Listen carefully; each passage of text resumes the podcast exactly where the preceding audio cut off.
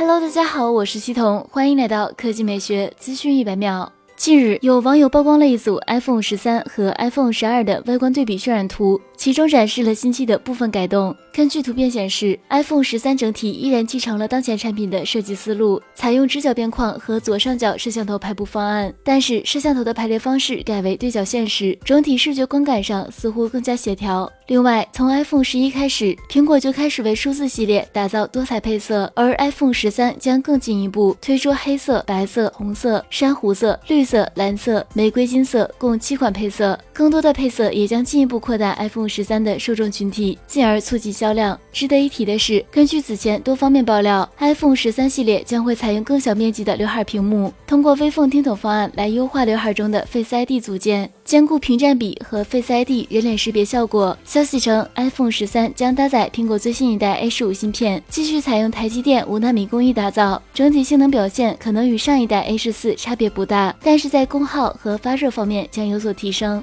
好了，以上就是本期科技美学资讯本秒的全部内容，我们明天再见。